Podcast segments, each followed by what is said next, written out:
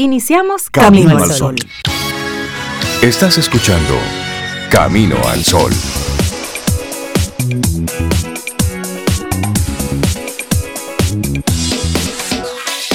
Muy buenos días. Sí, sí, Oh. es de día. Todavía es de día, sí, apenas comienza, de hecho. ¿Cómo están? Buenos días, Rey, Cintia, Laurilla y nuestros amigos y amigas que ya están conectados con nosotros. Hoy es, ¿qué día es? Hoy jueves Hoy 15. es jueves 15. Yo estoy bien, yo estoy bien. Tú sabes que hay que chequearse. Jueves 15, yo estoy bien. Hola Sobe, hola Rey, Hola. Laura Sofía y buenos días a ti Camino al Sol oyente, también feliz jueves 15 de julio, sí, una fecha muy bonita, por nada, porque sí, sí. esperamos que se encuentren muy bien hoy. Claro, y, y cuando es eh, jueves y es 15 y le antecede un miércoles 14 en el que se habló de, de ajustes y de aumentos salariales, pues sí, sí, sí, para... Un buen día. Pero Buen eso no va del día. 14 al 15, ¿no? O sea, Claro que no, así. pero medio coincide, las fechas como que tienen un algo ahí. Los empleadores se sientan ahora y, y suman, A restan. ver, ¿de dónde ok. que vamos a sacar esos chelitos? Sí, porque es que es duro para todos, para todos. Es un ciclo, todo el, mundo, todo el el mundo ciclo, tiene, el esfuerzo es para todos, así es. Y bueno, ya habla- hablaremos de eso más adelante. Pero arrancamos nuestro programa dándole un abrazo a todos los amigos Camino al Sol oyentes que conectan con nosotros desde cualquier rinconcito de este planeta y más allá, desde los confines de la Tierra, conectados con Camino al Sol. Saludos a los que desde Ganímedes ayer nos mandaron un correo, un gran abrazo. De verdad que lo, lo recibimos. Ya lo- se están comunicando no por lo correo entendí, electrónico. no lo entendí muy bien, pero, Ajá. pero sí, reconozco muy bien esa dirección electrónica. Ustedes son terribles las dos. Ganímedes. Sí, Ya se hablará así próximamente. en Óyeme, es que aldea. ayer, Sobe, hablando con una, con una joven eh, que va a estar entrando en la universidad en los próximos días, nos decía que ella tiene como sueño viajar a Marte y que ya ella está inscrita en un viaje que está planificado para el 2035 y tiene fecha de salida y todo. Y yo ¿Cómo? decía, óyeme, pero qué mundo tan interesante. Pero ella va hoy, oíste, ella va Sí, pero es que- para Marte. Sí, pero me dice, que- Sí. me dice ella, yo de verdad que lo desconocía, que hay una serie de plataformas que están, están en eso. Entonces, Están la- vendiendo gira, gira para Marte. sí, que están proyectando para cuándo Sí. se estarían ya realizando viajes. Y me dice ella, te sorprendería de la cantidad de personas que tienen ya fecha. Sí, yo voy, Reserva. yo voy para Marte en el año 2040. Es Digo como yo, un movimiento que hay en internet Sí. y entonces tú te, tú te inscribes, como una lista, tú te una inscribes. lista que está ahí. ¿Quién va a financiar ese viaje? No, sé. sabemos, pero, ¿Son voluntarios para ser los No, primeros pero- pobladores? No sé. pero de aquí Ahora, al yo voy a buscar la 2040. Bueno, pero, pero ya se pusieron ahí adelante. Ya Sí, están sí, ahí. sí. sí. Pero- y esos van, algunos de ellos van. Y yo hago el comentario a propósito de que, de que hay gente que está pensando en otras cosas. Que a veces nosotros nos quedamos en ese, en ese diarismo, en ese lo que voy a comer, lo que voy a vestir, cómo voy a resolver. El día, ordinario, en lo que En lo que es la conocemos. vida. Y hay un grupo, un grupo de, de muchachos jóvenes, un grupo de, de- de gente que está visionando este, este mundo a 15, 20, 30, 40, 50 años. Y qué bueno que es así, porque tenemos que atrevernos a soñar, tenemos que respirar profundo y decir sí, lo podemos hacer diferente. Cuando vemos casos como el haitiano, por ejemplo, nos, nos lleva de inmediato, rápidamente, a la historia, a la historia Sí. reciente y a la no tan reciente. Y nos damos Así cuenta es. que no hemos crecido como humanidad en muchos aspectos. Entonces, eh, me gusta cuando veo a, a gente joven proyectando y pensando hacia un futuro, pero es porque están desde este presente haciéndolo Claro. diferente. Y esa es la Así propuesta que te queremos invitar desde Camino al Sol. Hoy, con toda esta locura, sí, pero atrévete a soñar, atrévete a proyectar, atrévete a desear, a darte el permiso de que tu realidad, si no te gusta como la tienes, pues sea diferente, pero desde la, desde la acción, no desde la simple queja o desde el simple lloro. Y eso está ahí conectado entonces con nuestro tema para el Muy día. conectado con nuestro tema del día de hoy. Precisamente expresa lo que sientes, pero no te satures. Y eso va para ambos sentimientos, no es solamente para cuando estás triste, enojado, no, no. La felicidad también hay que administrársela, porque no te deja ver claramente muchas cosas. Cuando tú estás, todo luces, todo lindo, todo lindo, todo lindo, hay una esquinita que usted no miró. Ahora hay que disfrutársela, Cintia, porque hay personas que tienen tan poquitos momentos felices que bueno, administreselo sí, pero góceselo también. Ah, no, gócelo. Hay que gozárselo siempre. Sí, eso siempre debe estar. Pero a la administración, la autogestión, el ponerle realmente los puntos sobre las claro. verlo del, desde la perspectiva, digamos, moderada, madura, eso cuida tu salud mental. Porque el exceso de felicidad, luego que quede basado en una simple ilusión, pues hace o crea, puede crear una decepción más honda que una felicidad moderadamente manejada, administrada, sabiendo las luces y las sombras que persigue en ese momento también. Creo que te mantiene más conectada con, con los pies en la tierra y, puedes mirar los obstáculos de una manera más profunda, más madura y también tal vez hasta como, como decimos aquí en el arroyo dominicano, ningunearlo un poquito, porque ya lo viste, ya lo pensaste, así yo sé que eso está ahí y yo eso lo voy a resolver. Y ya, listo. Pasamos ah, tener los pies en la tierra y el corazón en las estrellas. Así eso sería ese equilibrio. Y tú sabes que esta propuesta de tema del día de hoy, de expresa lo que sientes, pero no te satures, también va para aquella gente que, que dice lo que siente en un momento, pero lo comienza a, convertir y lo, convierte en una especie de loop, ¿eh? en un bucle, en una especie de repetición constante y te vuelve entonces monotemático. Que cada vez que tú saludas a alguien, ya el otro sabe con qué tema tú vas. Ay, ahí viene Rey con, su, tema. con su dolama. No.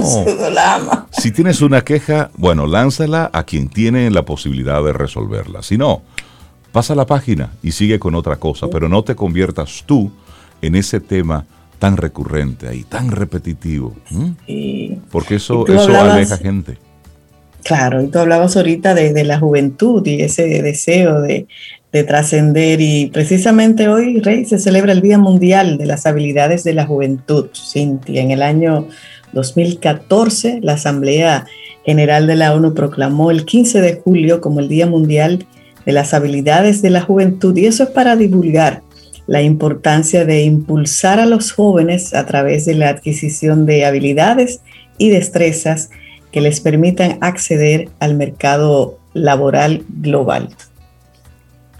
Así es. Porque no, no todo está perdido, no todos los jóvenes nuestros están en modo teteo, ni en modo reggaetón, ni en dembow, no. Hay otros chicos que están ahí, que están haciendo la tarea y te puedes encontrar con ellos en cualquier rinconcito de nuestro país.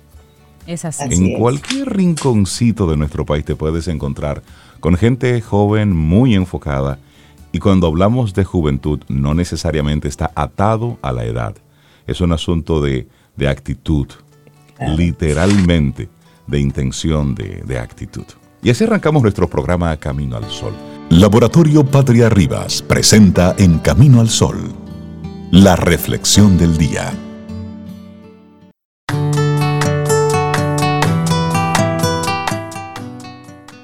Nunca permitas que la negatividad de los demás afecte tus pensamientos tranquilos. Una frase de Steven Redhead. No. La reflexión del día. La reflexión del día. Yes. Ah, ¿sabes por Cuenta que, ah. por eso yo siempre digo, ¿qué día es hoy jueves? Porque nosotros tenemos como tema con ese día. ¿no? Y es la reflexión del día. Tema. Es que estaba viendo en, en, el guion, estaba en la parte de los titulares. Ah, pero no, es nuestra reflexión del día. Te cuento. Despierta, Claro. no, ese cuerpo. Despierta estoy, pero leí mal. La diferencia es ese entre... correo de Ganímedes. Ay, sí, sí, me, tiene medio loco esos, Eso te tiene, esos gráficos. La diferencia entre desahogarse y descargar sobre los demás. Qué bueno. Hay una diferencia importante ahí. Sí, La, conoceremos esa diferencia. Hmm. Mientras que una de estas acciones es adaptativa, la otra no, la otra no. Y descubre por qué, vamos a descubrir por qué y cómo vamos a desahogarnos sin descargar sobre el otro, porque todas las personas, todas, experimentamos momentos de rabia, momentos de ira, de frustración o de enfado. Es lícito enfadarse, está permitido. La clave está en cómo expresamos ese malestar. ¿Y sabes cuál es? Como decía Reinaldo, esa diferencia entre desahogarse y descargar sobre los demás. Es Cintia, ¿cuál será? Bueno, existen de hecho varias diferencias entre ambas situaciones. Por ejemplo, cuando nos desahogamos con alguien lo hacemos para sentir alivio, liberando esa rabia que sentimos por dentro. Aunque estemos enfadados, podemos ser capaces de responsabilizarnos de parte del problema que estamos expresando. En cambio, cuando nos descargamos con alguien, ah. lo hacemos desde el victimismo e intentamos culpar a otros de nuestro problema o de nuestra rabia. Entramos en un bucle que lejos de jugar a nuestro favor para encontrar soluciones o problemas, puede hacer que hagamos y nos hagamos mucho daño. ¿Qué otras diferencias hay? Otras más, vamos a compartirlas. Bueno, cuando nos hacen daño, no se cumplen nuestras expectativas, nos engañan o nos equivocamos, podemos entonces experimentar, ya lo hemos dicho, rabia, ira, enfado, bueno. Estas emociones son naturales y nos ayudan a poner límites siempre que la podamos expresar de forma adecuada. La rabia es la emoción que experimentamos cuando percibimos una situación de injusticia, también cuando nos privan o nos arrebatan algo. Esa es la rabia. Pero la ira es también una emoción caracterizada por sentimientos de enfado de intensidad variable. La ira se expresa a través de ese resentimiento o de la irritabilidad. Y por último, el enfado es una alteración del ánimo que provoca diversas reacciones, furia, anhelo de venganza, indignación, por mencionar solo algunas.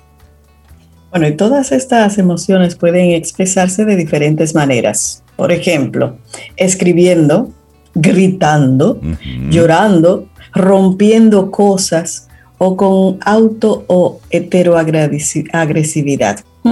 Lógicamente, hay formas más adaptativas que otras para expresarlas. Así, mientras que desahogarse con alguien en su justa medida ¿eh? sería una estrategia adaptativa y funcional, descargar sobre los demás sería desadaptativo. ¿Por qué?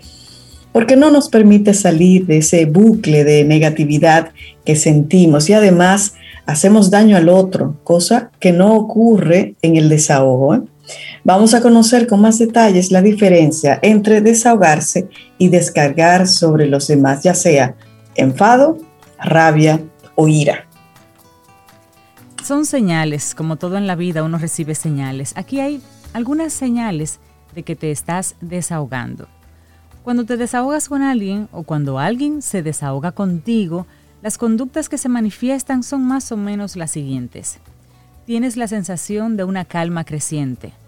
El desahogo se realiza en relación a un tema en concreto. Dura un tiempo limitado. La intención es la de culpabilizar al otro. No predomina el victimismo. Asumes tus responsabilidades.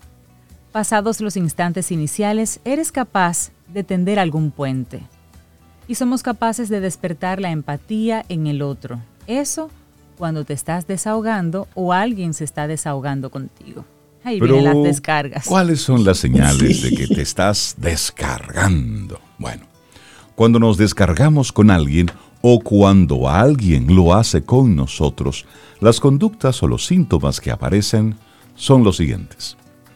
La sensación de malestar aumenta, es decir, mientras vas hablando, más te vas incomodando. Es progresivo. Es, progresivo, ¿eh? Nos da la sensación de que los problemas crecen. Sentimos que no tenemos ningún tipo de responsabilidad o influencia sobre lo que ha ocurrido. Es decir, arrancamos con el que, porque tú, porque tú, porque tú. Bueno, y luego en nuestro discurso intentamos culpabilizar a los demás mucho más que encontrar soluciones. Es decir, estamos lejos de resolver. Lo que queremos es enrostrarle al otro nuestro, nuestro dolor. Y finalmente empezamos dentro de un, de un bucle y salimos de la conversación dentro del mismo bucle. Es decir, no se resolvió nada. No se resolvió nada. Solamente nos molestamos más y ya. Pero ¿qué hacer si viene Reinaldo y se descarga conmigo? ¿Qué hacer si alguien se descarga sobre nosotros? Reinaldo no, nunca conmigo. Contigo Quizás, Conmigo no. Quizás hayas experimentado esta vivencia en alguna ocasión, que alguien se descargue contigo. ¿Y qué puedes hacer en esos casos? Bueno, vamos a darte algunas ideas, algunas sugerencias. Primero, pon límites. Puedes recurrir a un, ahora estás muy nervioso, Rey, hablamos cuando estés más calmado. Aquí hay otra. Haz un esfuerzo por construir un diálogo antes que un monólogo. Eso sí, dejando claro, claro, claro que no eres un vertedero emocional. Me gusta esa frase, vertedero emocional. Si esas dos acciones no te sirven, amigo, mire, amiga, márchese. Usted se para cortésmente y se va. Y se va. Usted dice, mira. ¿Y se va? Para pelear se necesitan dos. Y yo no estoy en eso. y yo no estoy en eso. Pero a una persona que se está descargando, no le digas tú estás como molesto. No le digas eso. No, no, no. Porque ahí ya tú, el bucle. Le... No, yo no estoy molesto. Yo no estoy incómodo. Yo estoy incómodo. ¿Cómo tú me dices? Estoy, molesto, estoy molesto, sí, pero no, no. Eso de utilizar, como tú decías, Sobe, decirle, tú como que estás nervioso. Eso, eso le pone otra mentalidad. Cuando estés más calmado, seguimos la seguimos conversando. Y ya. Y, si no, usted se para y se va. Y ya. Ya, ya. Así que recuerda, protegerte de estas situaciones es una forma de autocuidado.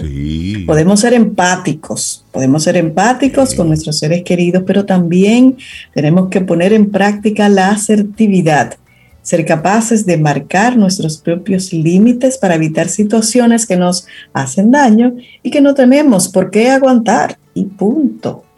Sí, y ahora pasamos al otro lado de la página. Si eres tú el del tema. Mm. ¿Tú te desahogas o te descargas sobre los demás? Si eres más de los segundos, de los que se descargan, vamos a compartir un truquito para empezar a cambiar la situación. Cuando sientas una intensa rabia interior y sientas que necesitas desahogarte. Una especie de quille increciendo. Pues no lo hagas con el primero que pasa por ahí y de forma impulsiva. Ay, no, hay gente que, pobrecito, que le tocan boche que no son de ellos. No lo hagas con el primero que te pasa cerca y de forma impulsiva. Párate, cierra los ojos, haz pequeñas respiraciones profundas. Cálmate. Entonces, intenta averiguar qué estrategia puedes utilizar para expresar esa rabia. Tal vez escribiendo, tal vez dibujando, tal vez gritando en un lugar donde puedas hacerlo y sácalo de tu sistema. Después de poner en práctica cualquiera de esas estrategias, escribir, dibujar, gritar y soltar solo, es el momento entonces para hablar con la otra persona. Ya ahí estarás en posición de desahogarte con la persona, pero no descargarte con la persona. Pequeña, gran diferencia. Así que muy buena la reflexión del día de hoy, sobre todo para días como meses como los que llevamos así de pandemia, que ya mucha gente tiene como una rabia, una tensión acumulada y nadie a veces tiene la culpa de lo que te pasa, simplemente pasa. La diferencia entre desahogarse y descargar sobre los demás. De Lara Ruiz Millana. La reflexión del día de hoy en Camino al Sol. Laboratorio Patria Rivas presentó En Camino al Sol la reflexión del día. Tomémonos un café Disfrutemos nuestra mañana con Rey, Cintia, Soveida, en camino al sol.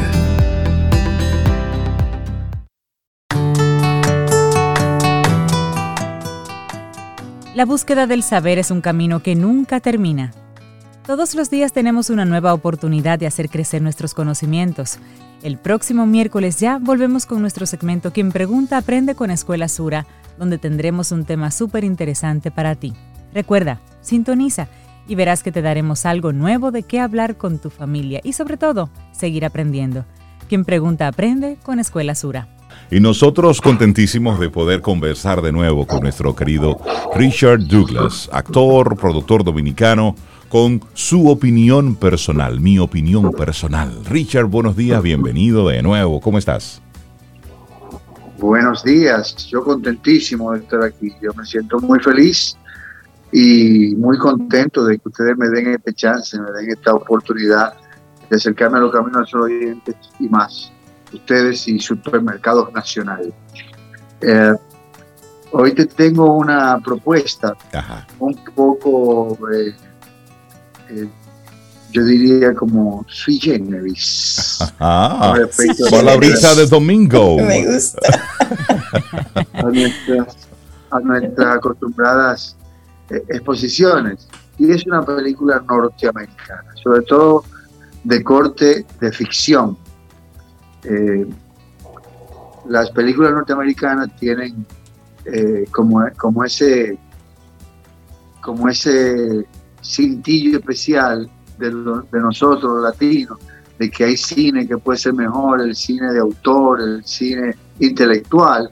Sin embargo, no podemos dejar de reconocer la grandeza del cine norteamericano, porque el cine norteamericano sobre todo está fundamentado en la inversión que hacen en una película. Eh, son inversiones millonarias que tú dices, pues, ¿y cómo es posible? ¿Cómo es que invierten tanto cuarto en una película? Bueno, hay películas que pueden costar como esta 95, 98 millones de dólares. Y para ellos es como más o menos normal. Para nosotros es apabullante y ese, y ese apabullamiento económico se refleja en la producción. En este caso, es una película de ficción, la última película de, más reciente, de Marvel Studios, que usted la puede encontrar en la plataforma de Discovery Plus, porque Marvel pertenece, eh, Discovery no, Disney Plus, Disney Plus, pertenece a la plataforma de Disney. Entonces, en esta película que se llama La Viuda Negra, es una nueva historia de ficción, de esa que ellos hacen de superhéroes a cualquier ser humano, y, trabaja, hacen un trabajo de ficción bastante interesante, bastante intrincado, bastante, sorprendente. Sin embargo, hay que reconocer que hay un trabajo de dirección, un trabajo de actuación que vale la pena revisar porque no es cierto que porque hagan inversiones pueden inventarse con actores buenos. Los actores son buenos porque son buenos. El actor malo es malo. No importa que tú inviertas los millones que tú inviertas. La cámara lo que está este haciendo es reproduciendo algo, una interpretación. Que la cámara lo que está captando es lo que está haciendo el actor en ese momento. Y ahí no hay efectos que valga. Si la actuación es mala, es mala. Podrá verse bonita, tener buena música, buenos efectos, pero si la actuación es mala, es mala. Además, hay un principio de actuación. Lo único que puede vender el actor son emociones. Exacto. Y si el actor no te proyecta emociones, no sirve. Claro. Y aquí sí hay gente que te proyecta emociones. Sobre todo hay un trabajo de caracterización muy interesante porque hay personajes que modifican su caracterización dentro de la misma película. Okay. Entonces, eso, eso te genera una, una atención importante. ¿Y este tipo? ¿Y quién es este? Llega un momento que tú te preguntas, ¿y quién es este? Y tú te tienes que acordar de quién era antes de eso y cómo era, y te lo tienen que decir ellos, para tú decir, pero este no, no puede ser el que hizo tal cosa, y sí, era el mismo, es el mismo actor, ya transformado con otra caracterización.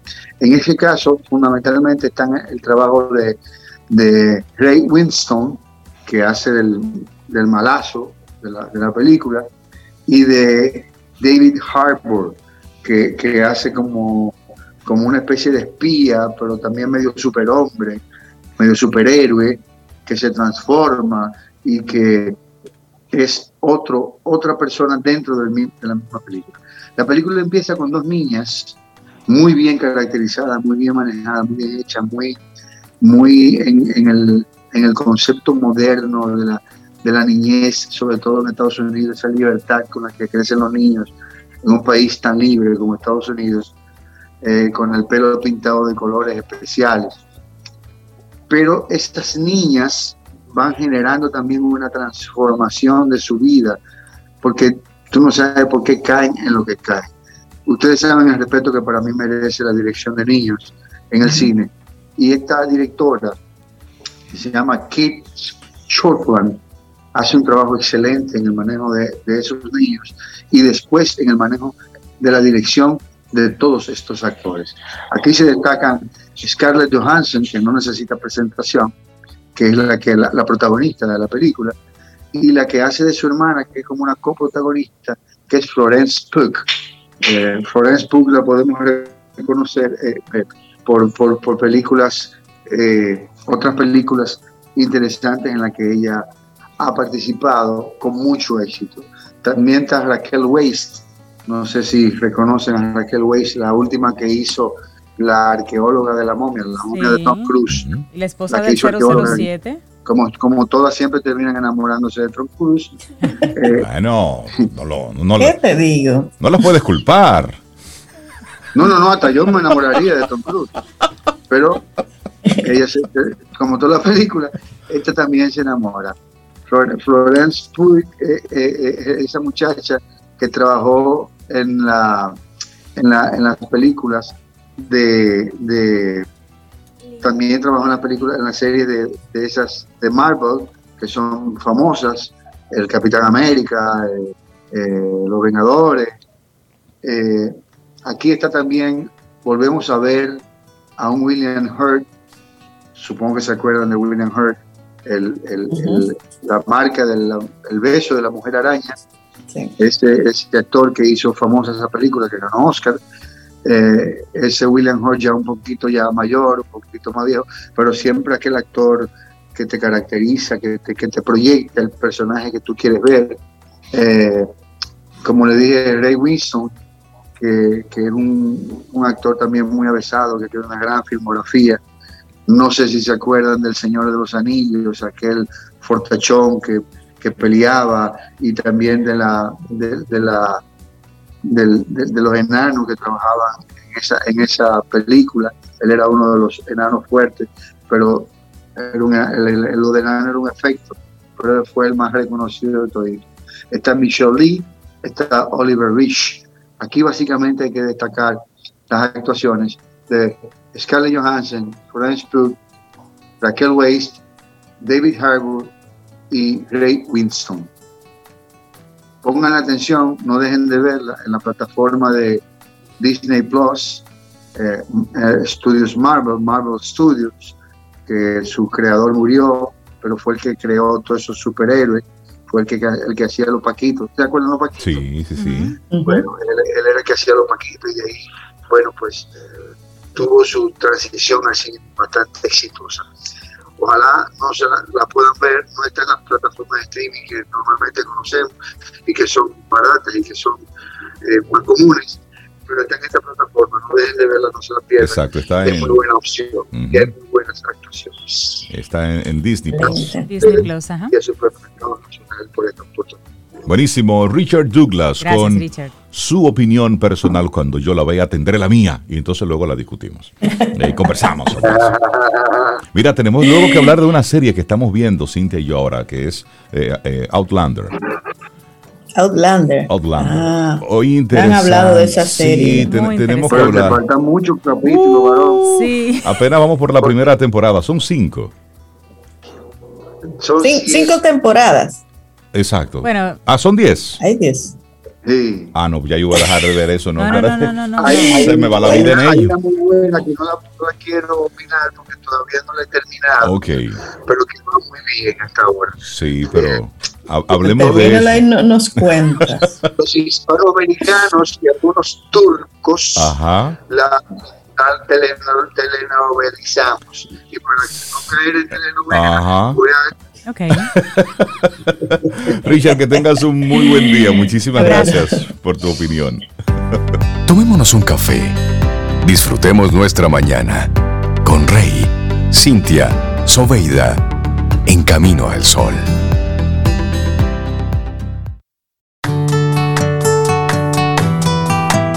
Cintia, ¿qué nos tienes para hoy? Camino al sol. Un sendero calmado crea un pasajero tranquilo. Mehmet Murad. Y muchísimas gracias por estar ahí conectados con nosotros y ser parte de la producción, por opinar, por estar ahí siempre con sus opiniones y sus mensajes. Sí, a veces nos dicen, no, Rey, eso no es verdad. Es más, deja de decir tal cosa. Me, me encanta eso. Que forma parte de la interacción, forma parte de la dinámica de todo esto. Y Sí. ellos dicen eso. De todo, claro. Y mira, y hay algunos que dicen que, no dejemos de ver la, la serie Outlander, que, aunque es muy larga, larguísima, que es buena. Pero hay otros que dicen que la soltaron. Que la soltaron. Para todos los, para todos los gustos hay, ¿no? Chévere, opiniones, disentir, debatir cosas, eso está chévere. A mí me la han recomendado, veo que me sale a cada rato, pero como que no me animo a comenzar a verla. Buena, es buena. Es buena. Sí, lo que he visto hasta ahora es chévere, porque es una una posibilidad de la vida. ¿Por qué no? A lo mejor sí. Y también darle la bienvenida a los nuevos Camino al Sol oyentes. Y gracias a los que conectan con nosotros y luego recomiendan que conecten con Camino al Sol y luego los comentarios que nos van compartiendo. Muchísimas gracias, de verdad que sí. Recuerda, Camino al Sol es, un, es una conversación entre amigos para que arranquemos de una forma diferente nuestras mañanas. Y una... Tú sabes, Rey, que, que, que yo voy a pedir a los amigos Camino al Oyente que, que me ayuden a responder una pregunta. Ajá. Tú sabes que anoche me hicieron una pregunta que me habían hecho anteriormente. ¿De qué trata Camino al Sol? Qué buena pregunta.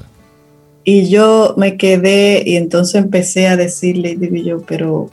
Y de eso. Pero ¿cómo percibirá, percibirá el Camino al Sol oyente, la persona que está mm. del otro lado? Eso, ¿qué respuesta daría? Sí. ¿De qué trata Camino al Sol? Ahí está el, nuestro Ahí está la pregunta. Ayúdenme a responder, 849-785-1110. Desde tu perspectiva, Camino al Sol oyente, ¿de qué trata Camino al Sol? Compártenos tu opinión. Sí. De verdad que sí. Esa es una muy buena, buena pregunta. Y hablando de gente que viene y conecta con nosotros temprano, así, bueno, Rosario Arostegui una mujer potente, una mujer poderosa, que hace mucho tiempo decidió conectar con, los jóvenes y ayudarlos en su camino hacia la universidad, ayudarlos a, ver eh, el emprendimiento como una posibilidad real en un país como el nuestro. Potenciarlos. Rosario Arostegui, educadora, buenos días, bienvenida a Camino al Sol, ¿cómo estás? Muy bien, muy buenos días a todos. Muy contenta de regresar porque tenía un tiempo. Sí, porque hace mucho como que no te veíamos, ni te yo escuchábamos, no, pensaba mencionarlo, pero ya que lo dices. Me hago responsable de que fui yo la que desaparecí, pero bueno, tengo cosas que contar de ese tiempo. Y pues sí, saludo a todos y me, hace falta estar aquí y yo doy un, pedacito de mi respuesta porque tiene que ver con que para mí camino al sol es caminar hacia el sol. Así. Entonces el sol es luz y es buscar señales, eh, irte, ir, hacia dónde voy y, recoger herramientas. Y, y bueno, si hace un tiempo que de manera ya enfocada, definitiva, eh, voy trabajando con los jóvenes y voy descubriendo que no solamente tengo algo que compartir, sino que tengo mucho que aprender. Ya lo sabía y para mí es parte del disfrute, que no se trata de que vengo yo a enseñarte, sino que venimos a construir. Y, bueno, en los últimos días en, las que, en los que he estado desaparecida, ha sido un poquito más intenso esos encuentros. Ajá. Y, traigo pues algunos de esos pensamientos para compartir. Buenísimo. En realidad, pues por alguna razón no puse, no di el nombre antes, pero el nombre en mi mente, el, el enfoque de hoy es hablemos de nutrición. Nutrición. Sí, pero tú sabes muy bien que yo de... Por eso la pregunta, nutrición, Rosario Orostegui, ok. Sí. Eh, tú sabes que yo no te voy a hablar de alimentos, pero sí de ah. alimento para el alma y la mente. Sí. Claro. Entonces, ¿cómo estamos alimentando a nuestros hijos? Y esto viene porque, mira, ayer voy a, a buscar leerlo textual. Una, un joven me decía, una joven, tengo miedo a fracasar o a que mis sueños sean más difíciles de alcanzar de lo que yo pensaba.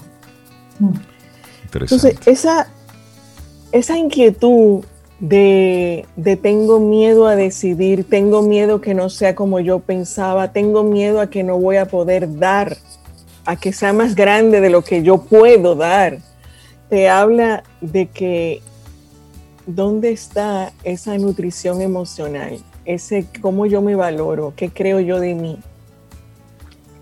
Entonces, eh, a mí me llama mucho la atención porque es que en este último, eh, vamos a decir, el último periodo de actividad escolar, tuve la dicha, la oportunidad de trabajar en distintos colegios, dando charlas, colegios, escuelas, de distintos, porque eh, pude andar en un tour por el país sin moverme gracias al online. Entonces, eh, no voy a hablar de que es solo aquí. Entonces, me llamó la atención que siempre en la sesión de preguntas y respuestas venían comentarios como ese. O sea, no hubo una charla en que no me faltara un comentario como ese que habla del miedo que tengo porque no sé si voy a poder con eso y otra pregunta repetida constantemente ¿qué hago cuando mis padres me dicen que no. Pero el que no porque piensan que no me va a ir bien, piensan que yo no doy para eso. Entonces, eh, yo quiero invitar a la reflexión, o sea, ¿qué estamos diciendo? En otras ocasiones yo he hablado el tema, quizás no desde las frases específicas, sino sencillamente eh, porque es importante que nosotros, eh, lo primero que nuestros hijos necesitan es sentir el apoyo de sus padres, lo digan o no lo digan. Totalmente. Pareciera que no en ocasiones pareciera que no, que quieren ir en contra, pero lo que quieren es sentir que sus padres les apoyan, pero no de palabra, sino de corazón y acción. Y, entonces, a veces eh, el comentar exactamente qué escuché de los jóvenes, busco que te des cuenta que no soy yo, es que los jóvenes lo están pidiendo a su manera, pero lo están pidiendo. Ellos tienen muchas ganas de dar y de hacer, pero ¿qué es lo que les está deteniendo? Hay una frase que dice que serás o llegarás tan lejos como tu autoestima te lo permita. ¿Y de dónde viene la autoestima? Porque dirá, bueno, eso es asunto de ello, porque autoestima, sí, pero el autoestima tiene que ver con cómo me estimo yo, perfecto, porque ahí viene la palabra y auto, yo estimo, cómo me estimo, cómo me valoro yo, pero ¿de dónde comienzo yo a establecer una referencia de cuánto valgo yo? El niño comienza a establecer esa referencia en relación a sus seres queridos, a su círculo íntimo, a cómo me valoran, a cómo me retroalimentan, a cómo me hablan, a cómo me apoyan. Y ya llegará un momento en que yo comienzo a tomar la decisión de qué realmente es mío y qué tanto valor le voy a dar a esa referencia externa. Pero hay un proceso, estamos hablando con los adolescentes y a ellos les va a tomar un tiempo. Entonces, para este momento de su primera gran decisión de vida, lo que más pesa es lo que han vivido junto a sus padres. Entonces a veces, eh, como que, a ver cómo, cómo lo pongo corto la novela también, de un joven me decía, ayer, me decía, eh, porque es interesante que mi amigo, esto es una historia que él cuenta porque él entiende que él es muy positivo y por lo tanto él le da mucho ánimo a sus amigos que le pasan estas cosas. Entonces dice, pero imagínate que yo estoy con mi amigo tratando de subirle el ánimo y de repente llega alguien a su casa que estudió y, comienzan a hablar de qué está haciendo y es alguien que llegó supuestamente, ¿no? Y que estudió filosofía y dice, bueno, aquí vine a limpiar eh, porque eso es lo que estoy haciendo ahora. Y entonces el muchacho dice, eso me lo mandó mi mamá. Porque, sabe que yo quiero estudiar filosofía y para que me dé cuenta que ella no quiere que yo estudie filosofía, me la mandó. Como una especie de mensaje no subliminal. Fue algo objetivo, directo. En voz alta. Pero lo que quiero, o sea, lo dijo de una manera así, pues me lo mandó. Pero señores, seamos, o sea, ¿qué quiero yo decir? Mire, es mucho más fácil. ¿Cuál es mi invitación? Yo he estado usando mucho esto de cambiemos la conversación. Ábrete a la conversación. Esa nutrición de la que estoy hablando es emocional, de lo que más necesitamos y más carecemos es la inteligencia emocional que se ha puesto en manifiesto últimamente más. Entonces, ¿qué puedo hacer yo para ayudar a desarrollar esa inteligencia emocional? Reconocer las emociones ¿Tienes miedo? ¿Qué sientes? ¿Tristeza? ¿Alegría?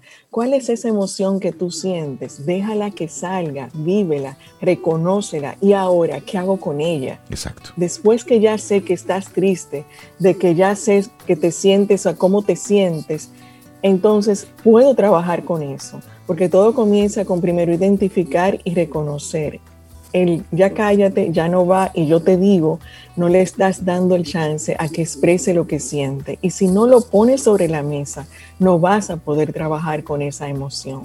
Entonces, el miedo no es ni malo ni bueno, es. ¿Qué haces con eso? Ah, eso es otra cosa. Y el tener miedo, depende cómo tú lo manejes, te puede dar la oportunidad de construir con tu hijo entiendo que tengas miedo de esa decisión que vas a tomar. ¿Qué es lo que te da miedo? Estamos hablando con Rosario Arostegui. Hoy, eh, el nutrir, pero nutrir con palabras, con pensamientos. Rosario, en este momento sé que hay más de un padre, de una madre que te está escuchando y dice, pero es que yo sé qué es lo que le conviene a mi hijo, a mi hija, yo sé qué es lo que realmente, porque ellos en esa edad lo que están es pensando en pajaritos volando, como eso de estar estudiando filosofía y eso deja dinero. Puede ser un pensamiento, puede ser eh, una, una postura. Entonces, para ese padre que está situado en, pero es que yo sé como adulto lo dura que es la vida, todo, los, todo lo que ella necesita para cómo resistir esa tentación de siempre querer eh, tender sobre nuestros hijos una alfombra de, pétalos de rosa, donde esté siempre ese colchoncito de seguridad, ese vete por aquí, que por aquí es lo correcto. Si te vas por ahí, yo no me hago responsable. ¿Cómo resistir esa tentación y nutrir desde ese reconocimiento, como yo estoy asumiendo esa postura ahora? Tú sabes que yo, mientras tú me comenzabas a hacer la pregunta, me nació responderte, me estaba así saliendo una frase que, dije hace poco, que tiene que ver con todos estos temas que están en nuestra sociedad. Y es, ¿qué, nos, qué, es lo que nos pasa que nos creemos dioses? Mm. Como que nosotros tenemos el poder de todo y nosotros lo controlamos todo y nosotros tenemos la capacidad de, saber exactamente qué va a pasar mañana y qué es lo que a ti te conviene o no te conviene. Y qué es lo que está bien hecho y qué es lo que está mal hecho. Hay algunos parámetros, pero hay muchas cosas que vienen de lo que vamos construyendo de la experiencia. A ti no te fue bien y por lo tanto tú construyes que esa no es una buena decisión. ¿Cuántas personas hay allá afuera que hayan elegido eso? Y que les ha ido bien. Entonces ellos están equivocados y tú estás en lo correcto. ¿Desde dónde? ¿Por qué el haber elegido una orientación sexual? ¿Por qué el haber elegido una profesión te hace que yo tenga el derecho de descalificarte? ¿Desde dónde? O sea, sencillamente tú tienes el derecho de elegir y yo de respetar tu decisión. ¿Qué sucede? En esta relación íntima de padre e hijo, yo me siento con el derecho de que te di la vida, o sea, soy un poco diosa, ¿no? Entonces, ahora bien, tú viniste a vivir tu experiencia que no necesariamente puede ser exactamente a la mía. Yo necesito, y por eso la nutrición, si tú quisieras enfocarte en qué le dejo a mis hijos, más que una profesión de la que se le paga la universidad, déjale autoestima alta. Déjale inteligencia emocional, déjale el poder de creer en que lo que él decida lo va a hacer bien. Déjale la capacidad de confiar en sus talentos y en su capacidad. Que aunque si tú confías en que tiene el talento y tiene las herramientas, aunque ahora parezca una mala elección, te aseguro que él va a poder salir de allí porque él tiene que vivir la experiencia de saber qué hice con eso. Hay personas que estudiaron filosofía y en su mayoría tú dices, bueno, pero no están haciendo lo mismo. Ahora pregúntale a aquellos que le ha ido bien, que quizás no están eh, eh, trabajando como filósofos, ¿en qué le aportó la filosofía? Porque todo aporta para algo. Ahora, ¿qué yo hago? No es lo que me sucede, es lo que yo hago con lo que me sucede. ¿Y de qué depende que yo pueda hacer algo con eso? De mi capacidad, de mis talentos, de lo que yo creo en mí. Entonces, sí, hay muchos padres que se están preguntando, pero es que yo sé lo que le conviene. Quizás tú puedes tener razón, yo no te la quito, porque si tú crees que estás en lo cierto, estás en lo cierto, pero tu vida es distinta a la de tu hijo. Y él lo puede hacer diferente si tiene las herramientas para hacerlo diferente. Entonces, ahí es donde viene el cambiar la conversación háblale a tu hijo de cuáles son tus miedos, porque tú lo que tienes es miedo, de que a él le vaya mal. Claro, tú como pues, papá, como mamá tienes miedo. Y es natural. ¿Por qué tenerle miedo a decir que tengo miedo? Cuidado del miedo al miedo. Sí, entonces mira, tengo miedo, que ponle la palabra que tú quieras, de que tú estudies filosofía porque lo que yo he visto es que las personas que estudian filosofía tienen estos y estos retos. Pueden encontrar estos y estos tipos de trabajo. Esto es lo que yo he visto. ¿Qué tú harías si esto, o sea, eso es el tipo de vida que tú quieres? ¿Qué piensas tú hacer cuando estás pensando en filosofía? Entonces yo te muestro lo que yo pienso para que tú lo tomes en cuenta, porque ahí es donde no estoy diciendo que no le hables y que no le digas, no dile qué es lo que a ti te preocupa para que él tenga una solución ante eso que es una opción, porque es una opción. Lo que tú piensas es una opción que le tocó a una parte de la población vivir y para lo cual yo me tengo que preparar para saber que esa opción existe, esa posibilidad existe. Entonces, ¿cómo yo me preparo ante esa posibilidad y cuál es la que yo quiero en mi vida para saber cómo me preparo para la que yo quiero? Entonces, Allí es donde está el construir juntos. Preséntale qué te preocupa con claridad, asertividad. Y ahora bien, esto es lo que yo creo que te puede pasar. ¿Tú qué piensas? Si el padre o madre que nos está escuchando conecta contigo, se va a ahorrar mucho tiempo de terapia, se va a ahorrar muchos disgustos y es eso, y es conversarlo. ¿Qué es lo que realmente a mí me preocupa de esa decisión que tú estás eh, a punto de tomar? Verbalizarlo hablarlo. Rosario Arostegui, muchas gracias por, por ser un ente de luz, de, compartir precisamente eh, ese tipo de, de respuestas. En un momento, muchos estudiantes están abocando a inscribirse en la universidad, elegir su camino. Estamos en las semanas de depositar papeles en algunas universidades y es posible que, que, más de uno haya encontrado respuestas en tus palabras. La gente que quiera seguir la conversación contigo, cómo conecta con Rosario Arostegui y todas esas cosas maravillosas que tú haces. Gracias. Pues directamente en Rosario Arostegui en Instagram es la forma directa. Ya a partir de ahí, cuando queremos ampliar la conversación, buscaremos el espacio. Pero Rosario Arostegui en Instagram es la forma más directa. Yo soy que respondo allí en esa cuenta.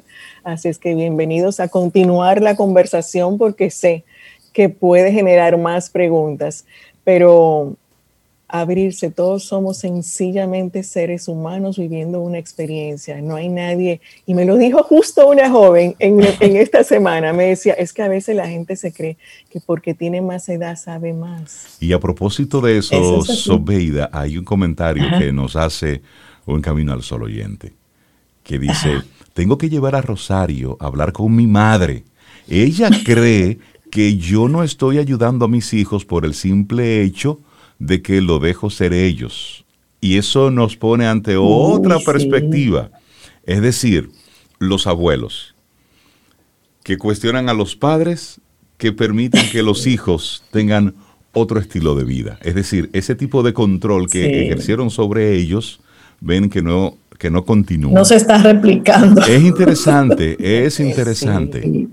Es súper interesante. Y justo, lo voy a dejar ahí, pero justo yo tenía esa conversación ayer con mi hija, porque nosotros somos una generación de transición, pero que nos llevan a revoluciones así. y, y, abrirse a que esta generación de nuestros hijos tiene tantas cosas buenas que ojalá nosotros la hubiéramos tenido. Todavía la podemos incorporar, pero no quiere decir que no tengamos muchas cosas buenas de las que nos tocaron. Entonces, claro. ¿qué tomar de cada lado? Ese pasado hizo lo que pudo con las referencias que tenía.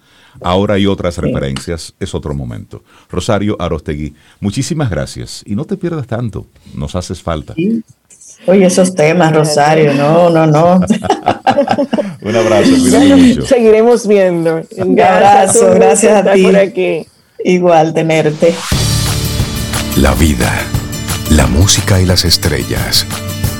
En camino al sol. Camino al sol. Sobeida, ¿qué nos tienes para hoy?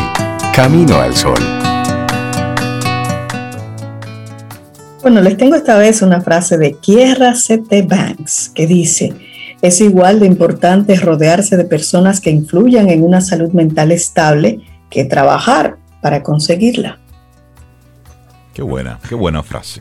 Y entonces ya así como que la bajadita del programa, sobre, ¿te parece una invitación a nuestros amigos para que volvamos a conectar con el aprendizaje y entonces eh, oh, vamos a, compartir algunos beneficios ocultos para tu cerebro de aprender una nueva destreza. Ojo, sin importar tu edad.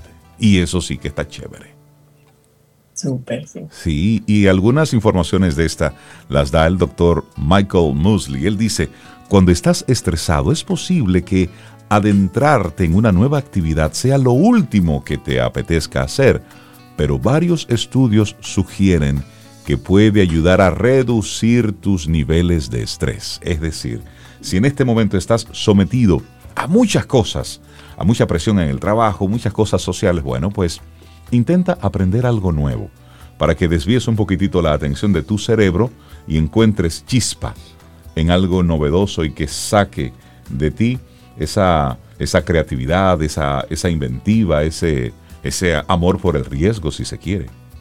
Sí, así es. Y dice el señor Mosley que hacer una tarea que te obliga a concentrarte en el momento presente puede tener beneficios similares a practicar mindfulness o la atención plena. Y sigue diciendo, nuestro sistema nervioso solo es capaz de procesar una cantidad limitada de información a la vez. Cuando estás completamente absorbido en algo, pones en pausa el mundo exterior. Y esto es lo que me gusta de lo que él dice, Rey. A eso se le llama flow o mm. flujo en español. El estado de flow. Óyeme, qué, qué, interesante. Y él dice, bueno, los efectos de este flujo cerebral son similares a la meditación, calma la reacción de lucha o de huida, que es una respuesta fisiológica ante la percepción de daño o amenaza que mantiene nuestro cuerpo en un constante estado de estrés.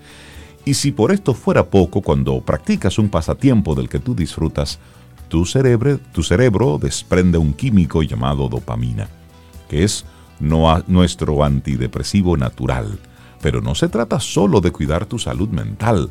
Aprender algo nuevo puede cambiar cómo piensas y cómo te sientes y es un ejercicio excelente para tu cerebro porque forja nuevos patrones neuronales que ayudan entonces a desarrollar nuevas conexiones cerebrales, aumentando así tu capacidad cerebral. Interesante. Y él ¿eh? usa, él usa como, como ejemplo para mostrar las ventajas el aprendizaje de un nuevo idioma. Él dice que aprender cualquier nueva actividad, sea pintar, cocinar o hacer surfing, puede mejorar el, mejor, el funcionamiento de tu cerebro y de todas las actividades nuevas que puedes desarrollar. Él destaca precisamente aprender un nuevo idioma. Y dice que aprender un idioma activa una extensa red neuronal. Navegar entre diferentes sonidos, palabras, conceptos y normas sociales y gramaticales aumenta el flujo sanguíneo y las conexiones por todo el cerebro y hay estudios que demuestran que de hecho cambia tu cerebro, incrementando el número de células nerviosas y las conexiones entre ellas. El doctor dice, puede incluso aumentar tu inteligencia, pero solo si al menos practicas el aprendizaje de ese nuevo idioma durante al menos cinco horas a la semana. Así que aprenda a hablar cibaeño como Regal y yo, y eso le va a ayudar en el cerebro. Eso cibaeño, eso, eso es bueno. Ejercita la mente y te pone contento. Tú sabes que hay otro profesor, Alan Go. Él es un profesor de psicología de la Universidad Heriot Watt en Edimburgo, en Escocia. Y este señor estudia el impacto que puede tener en nuestro cerebro aprender una nueva destreza. Y él dice, lo que hemos estado haciendo en los últimos años es pedirle a varias personas que desarrollen una nueva actividad, como aprender un idioma, como tú decías, o apuntarse en un curso de informática o hacer algo más creativo o algo artístico, luego de pasar por una serie de test psicológicos y cognitivos. Y esta nueva actividad debe ser algo que nunca hayan hecho antes y la van a desarrollar durante tres meses y luego entonces repiten los diferentes tests. Y la conclusión de su análisis es, nuestro cerebro se vuelve más activo cuando probamos un nuevo desafío. Y lo que exploramos aquí es la idea de cómo la combinación de lo social, lo físico y lo mental puede ser muy beneficiosa para nuestra capacidad de pensamiento. Y para los que piensan que están medio viejitos para eso. que ya yo no doy para eso. ¿Qué tú le dirías hoy? No, no, no, que nunca es demasiado tarde. Go, que tú mencionabas, dice que aprender nuevas destrezas puede ayudar a regenerar las células cerebrales. Oigan bien, a cualquier edad. Nunca es demasiado tarde, explica el psicólogo. Y cuanto más tiempo lo hagas, mayores serán los beneficios. De hecho, sigue diciendo, hay estudios que dicen que las capacidades cerebrales más afectadas por la edad, como la velocidad de pensamiento, son probablemente las que más se benefician de aprender una nueva destreza. En cuanto a la memoria, Go señala que hay muchos aspectos diferentes. A medida que envejecemos, encontramos más difícil retener nuevos recuerdos, se refiere a la memoria a corto plazo, y también transferirlos a la memoria a largo plazo. La mayoría de las personas también experimentan un declive en las habilidades de pensamiento con la edad, añade este especialista. Y bueno, y por si todo esto fuera poco, ahora vivimos más años y tenemos una oportunidad fantástica de aprovechar ese tiempo con actividades positivas, motivadoras, estimulantes, interesantes, de aprender cosas que nunca hemos hecho antes. Así es que esta es la invitación que en el cierre de nuestro programa te queremos hacer. Hoy es un buen día para tú atreverte a iniciar un nuevo aprendizaje, que sea algo que siempre has querido hacer, pero lo has estado posponiendo, lo has estado dejando a un lado. No, no importa. Hay mucha información disponible, hay muchos cursos pagados, gratuitos, hay mucha información, muchos profesionales dispuestos a enseñar un poco de lo que saben. Es decir, este es el tiempo del conocimiento. Vamos a aprovechar todo eso. Y así ya tenemos también un beneficio adicional para, para el estrés. Mucho trabajo, mucho estrés, mucha tensión. Bueno, pues aprende algo nuevo, algo diferente, que eso también te calma un poco el tutú. Y así llegamos al final de nuestro programa Camino al Sol en el día de hoy. Te recordamos el tema, Zoe, que proponíamos desde temprano. Expresa lo que sientes, pero no te satures. Recuérdalo, ¿eh? Jamás. Háblalo, pero pasa la página. Señores, mañana si el universo sigue conspirando, si usted quiere y nosotros estamos aquí, tendremos un nuevo Camino al Sol. Y esperamos que hayas disfrutado del contenido del día de hoy. Recuerda nuestras vías para mantenernos en contacto. Hola arroba caminoalsol.do. Visita nuestra web y amplía más de nuestro contenido. Caminoalsol.do. Hasta, una, próxima, edición. Y pásala bien.